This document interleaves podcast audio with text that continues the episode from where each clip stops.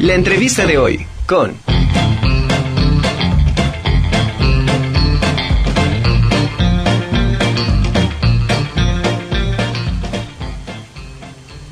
Pues entramos a uno de los meses más esperados para muchos, poblanos y no poblanos, el mes en el que uno de los de los platillos tradicionales de nuestra Puebla, pues cada año yo creo que se vuelve más más famoso y más cotizado.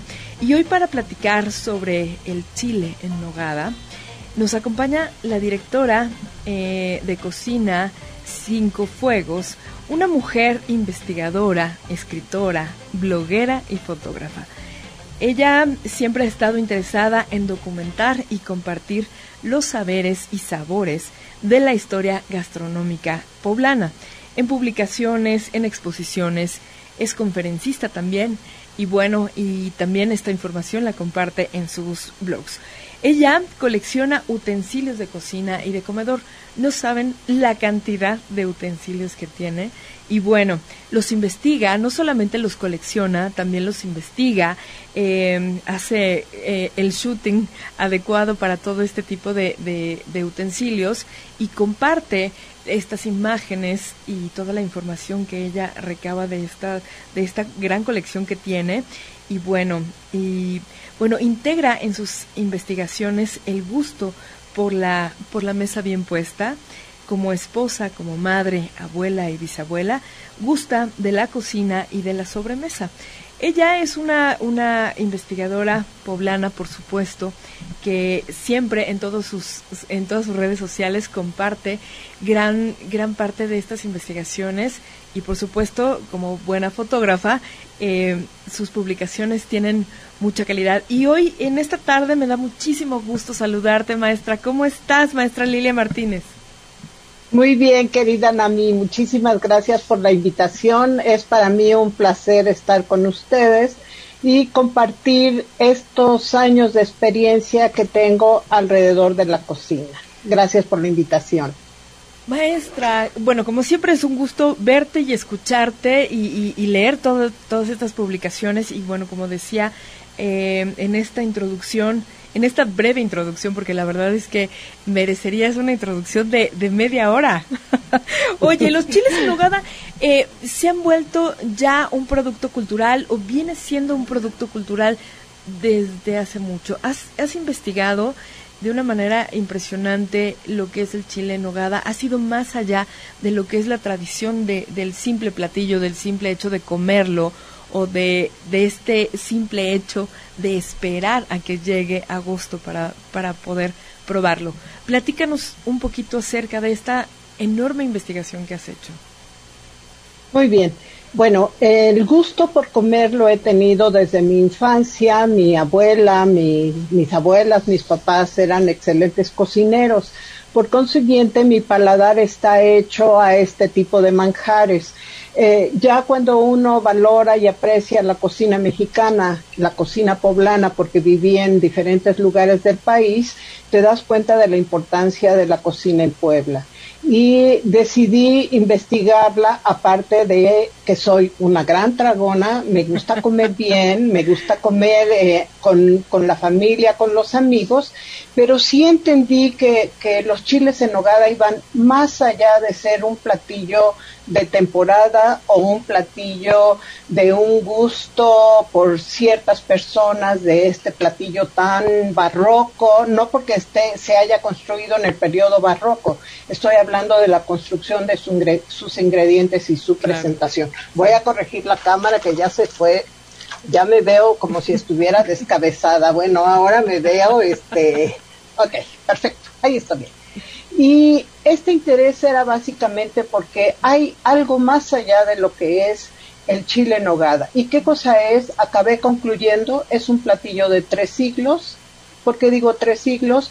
Porque a partir del siglo XIX empieza a aparecer en recitarios mexicanos eh, diferentes tipos de preparaciones en los chiles. Me, me refiero, los rellenos cambian, cambia su presentación, si va capeado o no, y también un gran número de nogadas. Por nogada entiéndase una salsa con la que se va a bañar el chile, que no necesariamente era una salsa de nuez, también se usaba la salsa de granada, de, perdón, de almendras, y luego el cubrirlo con granada o perejil, eso es otra cosa que también es una construcción posterior. Pero ya en el siglo XIX vamos a encontrar recetas diversas de chiles rellenos de picadillo y de diferentes salsas tipos de nogada. Para el siglo XX estas recetas van a ser reproducidos en los recetarios domésticos, las vamos a ver de puño y letra de las cocineras en unas libretas en donde ellas atesoraban su bien cultural, que era una receta de cocinas, sus recetas de familia Posteriormente las vamos a ver publicadas ya en los libros, en los libros impresos, en revistas y también tenemos la aparición de la leyenda. Es toda una construcción alrededor de un platillo. Alguien tenía que inventar cómo lo vamos a acomodar en, en, el, en la cultura popular, qué vamos a decir del Chile. Y bueno, cada escritor, llámese Ramos Arispe, llámese eh, Salazar Monroy, llámese eh, Carlos de Gante, le van a dar diferentes personalidades a este Chile que de alguna manera se trata ya de darle un lugar que va más allá de ser solamente una receta para fin de, siglo XX este platillo ya se volvió un referente importante, no solamente en la temporada, sino también va a entrar al restaurante. ¿En qué momento nosotros sabemos que entra en el restaurante? Pues a partir de las investigaciones que he realizado en diferentes publicaciones, hemerotecas y bibliotecas.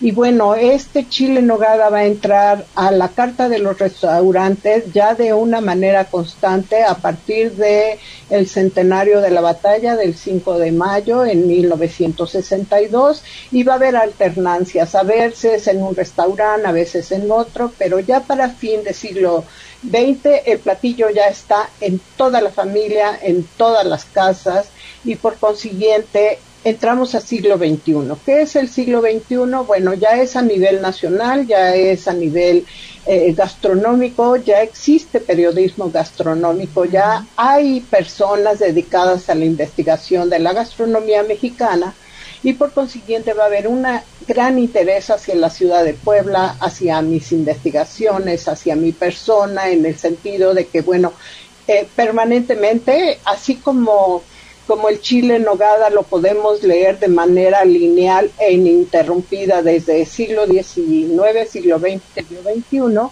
a partir de, de 2011 que empiezo ya de una manera más intensa a investigar sobre la cocina mexicana y especialmente el chile en nogada, me lo voy a encontrar en todo tipo de publicaciones de recetarios, de tours gastronómicos, de China, de una cadena china, me hablaron para entrevistarme acerca de la importancia del chile nogada, pero también no, no me quedé con eso. Eh, eh, hay que buscar en, en, en, aquellas fuentes que nos van a dar una información importante y para mí lo ha sido el Archivo General Municipal de la Ciudad de Puebla.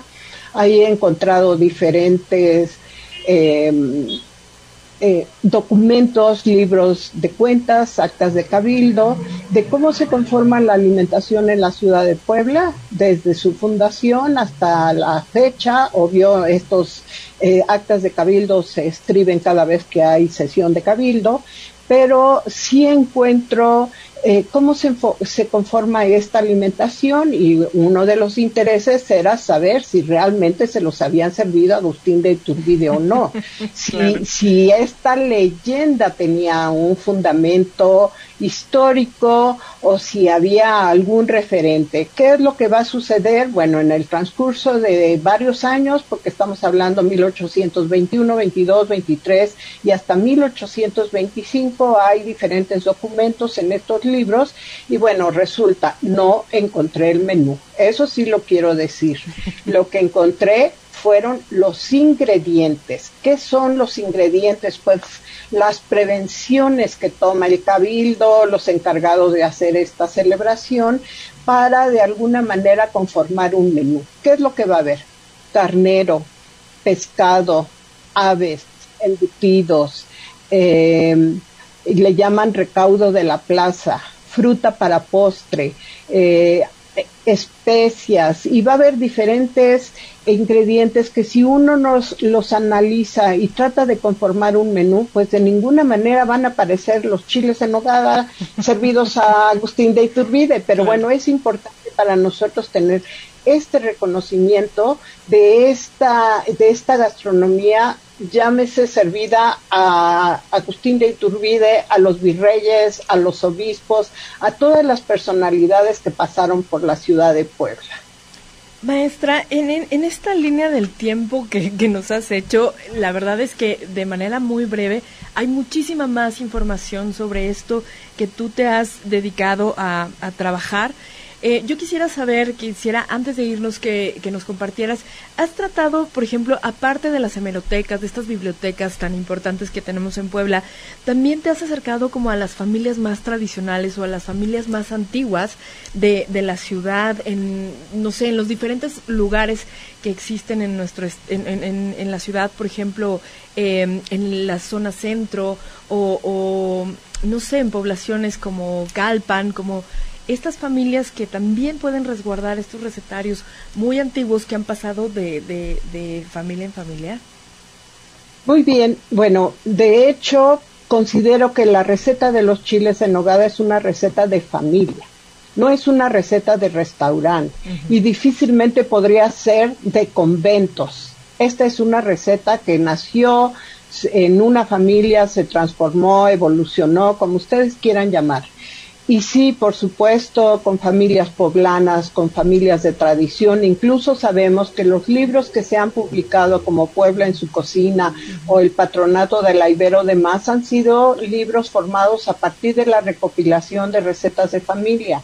Y sí, sí encuentras una receta como tal. Ahora, estamos hablando de la zona Iztapopo. No solamente es Calpan, es San Nicolás de los Ranchos, es eh, el propio Cholula, es San Martín Texmelucan, es eh, Tehuacán, o sea, es una región muy, amplia, afortunadamente, de donde nosotros vamos a tener estos ingredientes que van a conformar el picadillo del chile, el propio chile y luego su vestidura que es la nogada eh, con la granada y el perejil. Pero sí, también está en mis investigaciones eh, consultar a las familias de qué te acuerdas, quién los hacía en tu casa, desde qué año y preguntar, investigar en sus propios recetarios. También esa ha sido una constante en mi trabajo y bueno, en la investigación no terminas, generalmente tienes que hacer este tipo de trabajo y no darla por concluir nunca. Sí, claro.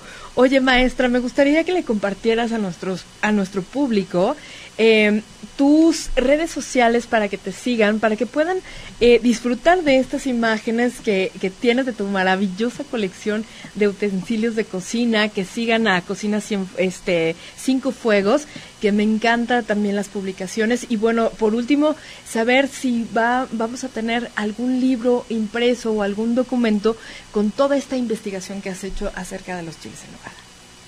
Sí, por supuesto, ese es mi trabajo de, de este año, realizar este libro a partir de las investigaciones, pero sobre todo también el, el presentar que la, la gastronomía poblana no es solamente el chile en nogada, es el mole poblano, las chalupas, las semitas, los molotes, los moles, este, los pipianes, los adobos y la lista es inmensa, ¿sí? Bueno, mis redes sociales, estoy en Instagram como Lilia Martínez, como Cocina Cinco Fuegos, en Facebook también estoy como Cocina Cinco Fuegos, como Lilia Martínez, eh, me van a encontrar, este, siempre estoy compartiendo lo que estoy investigando, lo que estoy presentando y como hoy en la Conjura de los Necios, muchas gracias Anami, estoy encantada de platicar contigo. Muchas gracias maestra y que no sea la última vez, te queremos aquí en la Conjura de los Necios para seguir platicando, te mando un abrazo grande.